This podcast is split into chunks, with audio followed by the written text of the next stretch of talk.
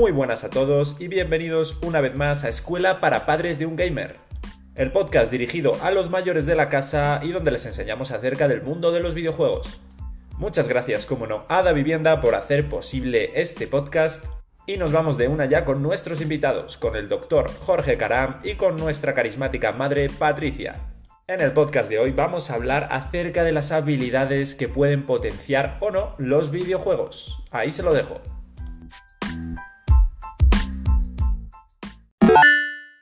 Buenas a todos de nuevo, aquí estamos con Patricia Losada, mamá de tres gamers y con el doctor Jorge Caram. ¿Qué tal Patricia? ¿Qué tal Jorge?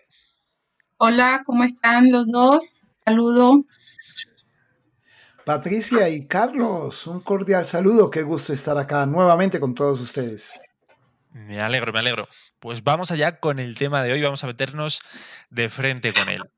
Eh, Patricia, tú me dijiste que tus hijos jugaban Fortnite. Tú cuando los ves jugar Fortnite, ¿qué crees que están aprendiendo tus hijos? Realmente creo que nada, Carlos. Porque claro, tú los ves ahí, eh, pues eso, disparar, hablar, gritar, emocionarse, pero no ves, pues, por ejemplo, o sea, no lo puedes comparar a cuando están leyendo un libro. Para nada, sí, o sea, pienso que están perdiendo el tiempo. Vale, Jorge, ¿qué tienes que decir ante esto?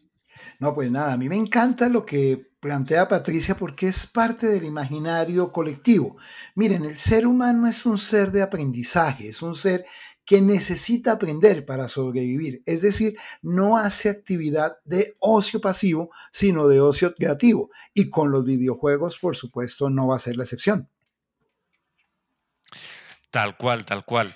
Em, por ejemplo, en un juego como Fortnite, que es un juego de, bueno, puede ser individual o puede ser de, equipo, ¿no crees que hay la comunicación con un equipo eh, como el que estás, un equipo de cuatro, puede ser parecida a la comunicación que tienes que tener en un deporte o en un equipo de trabajo?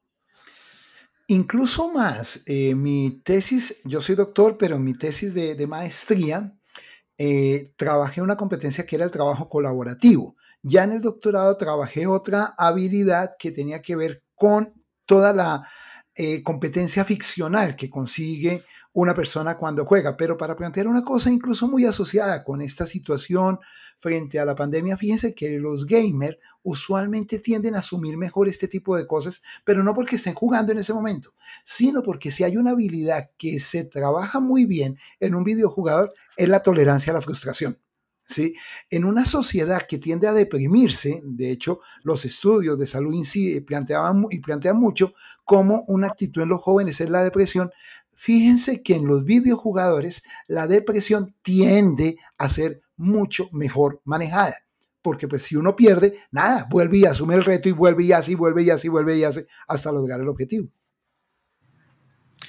Patricia, ¿qué te parece esta respuesta? O sea, eh, ¿consigues ver lo que Jorge quiere explicarte de, que sí puede haber unas habilidades detrás de esto? Mm, pues eh, ya viéndolo bajo ese punto de vista de que les ayuda a ellos como a su vida diaria, a asumir las frustraciones de, una manera diferente, pues ya empieza uno a como a abrirse más un poco la mente. Sin embargo, pues no deja de, a veces de preocupar, ¿no? De, que los niños realmente no están aprendiendo nada y, y pueden aprovechar ese tiempo, como dices tú, leyendo un buen libro. Jorge, eh, otra habilidad que aquí en el Fortnite se puede desarrollar es la toma de, bueno, en cualquier videojuego, la toma de decisiones bajo presión. Esto es una habilidad que, creo que nos afecta en el día a día a todos los profesionales, ¿cierto? Totalmente, eh, es que son muchas, incluso, tal vez es que hay veces, no, y pasa todas las generaciones, se tiende a pensar que los videojuegos son uno o dos de los exponentes más conocidos, pero para un buen videojuego, para la realización de un buen videojuego, se requieren toneladas de páginas de guion. Eh, un guion como de un juego como Heavy Rain, por ejemplo, es un juego que la sola novela del juego eran eh, 2.000 páginas. Y si tú te fijas, una buena película de cine dura tres horas. Un buen videojuego de historia fácilmente te dura 40 horas. Entonces son habilidades que los muchachos van adquiriendo poco a poco, porque para ellos no es extraño eh, ah, se perdió. Lo extraño es que uno pierda y abandone la partida si no vuelve y no insiste. Entonces empiezan a ganar una enorme cantidad de habilidades y destrezas, eh, lógico-motoras, racionamiento abstracto, diseño. En fin, son muchísimas las habilidades que se van ganando con la experiencia al jugar un videojuego. Cualquier videojuego tiene habilidades y competencias, pero por supuesto los juegos, algunos alimentan más unas que otras. Eh, Patricia, otro, otra habilidad de la que podemos hablar, y creo que aquí nos puedes echar una, mano, porque me comentaste que tenías un niño pequeño que quiere ser youtuber. ¿Tú ves que tu hijo, por ejemplo, esté más insistente o sea más disciplinado a la hora de eh, grabar sus videos o hacer sus, contenidos o investigar acerca de cómo ser youtuber, que acerca a lo mejor de otras obligaciones eh, pues relacionadas con la escuela, relacionadas con los deportes, relacionadas con leer? Sí, ahí, ahí ha tocado, digamos, como negociar con él y como hablábamos en el tema de que eh, primero cumplir las tareas de colegio y como premio de dejarlo listo, ya puedes grabar, ya puedes dedicarte a tu a, a, lo que tú quieres hacer, pero cúmpleme esto primero para que puedas hacer eh, lo otro. Pero entonces, como él quiere tanto hacer, grabar su video, grabar eh, lo que él quiere montar, entonces lo, lo, hace. Lo que toca es estar vigilando que lo haga bien porque quiere hacerlo rápido para irse a, grabar su, su video. Ah, aquí tenemos entonces la disciplina. La disciplina, él ya por sí solo es disciplinado con su tema de grabar videos. Porque es, lo que le gusta, es lo que quiere. Pero con eso estamos ayudándole también a que, que sea disciplinado en hacer sus tareas de casa con ese sistema de, recompensas.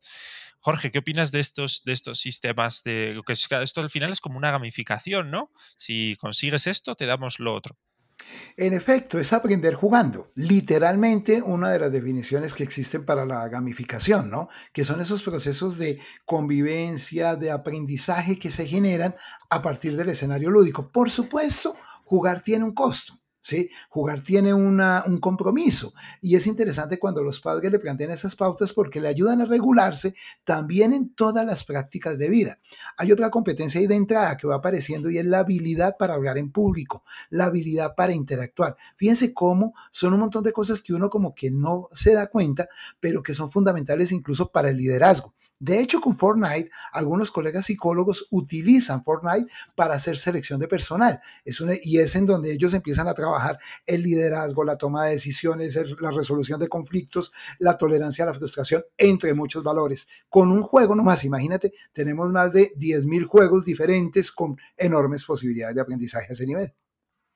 Hablando de Fortnite y, ligado aquí a Patricia, quien es arquitecta, y bueno, pues los arquitectos son muy, o sea, tienen que tener visión espacial para, para desempeñar su, su trabajo. Yo he jugado Fortnite alguna vez y es una o sea, a mí me parece una locura la visión espacial que tienen que tener o que tienen que desarrollar los chicos para hacer todas esas construcciones que hacen eh, en un momento, porque yo no soy capaz de hacerlas, sinceramente. Entonces ahí la visión espacial yo creo que es algo que se les puede desarrollar mucho con los videojuegos, ¿no, Jorge? Total, total. Mi hijo, de hecho, que tiene seis años, ha planteado que él quiere ser arquitecto, Patricia, a propósito de ello, y donde le doy la habilidad, yo le paso un Lego y ese muchacho construye unas cosas, me refiero a Legos digitales, y bueno, Lego físico también, construye unas cosas que uno se sorprende. Así que no se te haga raro, Patricia, que tu hijo haya heredado ese gusto a un videojuego de este orden por la habilidad pues, que heredó de la mamá.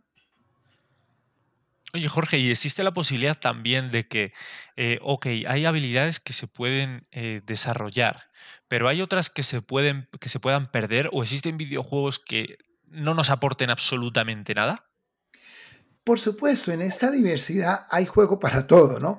Pero por lo general un juego termina eh, buscando, como tiene el propósito de divertir, de ludificar la experiencia, mínimo eso se consigue, hacernos pasar un buen rato, porque si el juego no cumple con ello, pues va a ser desechado. Lo que he visto es que hay juegos de experiencia zen, juegos de experiencia de manejo de estrés, incluso juegos para evitar fobias, juegos para la convivencia, juegos para manejo político, juegos para manejo de medicamentos, en fin, eh, realmente hay una diversidad en esto que es un mundo al que yo invito a explorar. Muchas veces nos limitamos, como pasa en todo lo de la vida. A ver, la televisión tiene montones de escenarios educativos. Uno se queda viendo una novela de turno y de pronto se pierde ese enorme universo como también pasa con los videojuegos.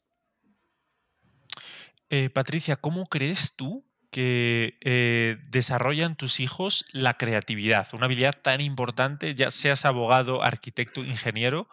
Si no tienes buena creatividad, seguramente no llegues a ser un excelente profesional. ¿Cómo crees que tus hijos actualmente la están desarrollando? Bueno, la verdad es que eh, uno ve que sí, para armar todos esos juegos me gustaba mucho el Minecraft porque ahí yo veía que ellos eh, armaban y construían y espacios y cosas, sino que ya este otro, eh, otros donde incluyen las armas y todo, de pronto no ve uno realmente el fondo del juego, sino que ve de pronto lo, que primero ves eh, y, piensas que, no te sirve. Pero sobre todo el tema de el manejo de la expresión oral, de, ellos para grabar sus videos les ha ayudado y a soltarse mucho. El, niño, el, segundo, el de la mitad, él muy poco eh, eh, es dado a, hablar en público y ya ahora lo veo más suelto porque el hermano menor lo ha invitado a que graben juntos unos videos. Entonces ya lo veo que él eh, ya no es tan tímido, ha dejado la, un poco la timidez, entonces de pronto sean los juegos al grabar que le ha permitido desarrollar y ver que, no tiene por qué tener miedo. Importante esta habilidad para todo en la vida de, hablar en público y muy curioso esto que nos dices de cómo la ha desarrollado al, grabar videos, porque al final cuando grabas o estás jugando parece que es algo como que eres introvertido y eso le ha servido para abrirse un poco más al mundo. Súper interesante ese apunte que has hecho ahí. Y Jorge, para terminar, quería preguntarte a ti, dinos tres o cuatro las que se te ocurran habilidades que se pueden desarrollar, aparte de las que hemos hablado, jugando a videojuegos. Bueno, lo primero es eh, ver que cuando se juega videojuegos, como es una experiencia tan integral, es un ecosistema, la persona no solo se capacita en una sola cosa, que es a veces lo que pasa, tenemos un muy buen matemático, pero una persona con enormes debilidades para socializar. Eso es algo que con la práctica de videojuego se puede potenciar, sobre todo en el trabajo colaborativo que ahora es tan común. Trabajo colaborativo, racionamiento abstracto, lógica, matemática, aprendizaje mismo tolerancia a la frustración. En fin, hay una enorme cantidad de habilidades que pueden ser de verdad activadas por los videojuegos, incluso sana convivencia. Pues muchas gracias Jorge, muchas gracias Patricia por esta conversación de hoy. Espero que les haya servido a muchos papás para, para, ver esto de una forma diferente o no. Aquí luego cada uno es libre de hacer lo que quiera. Así que gracias Patricia, gracias Jorge por estar hoy aquí conmigo. A ti Carlos por invitarnos. Jorge, muchas gracias por tus aportes. A ti Patricia, tú eres la máster de mamás, así que... Atentos a, lo que aprendemos de ti. Un abrazo, Carlos, también.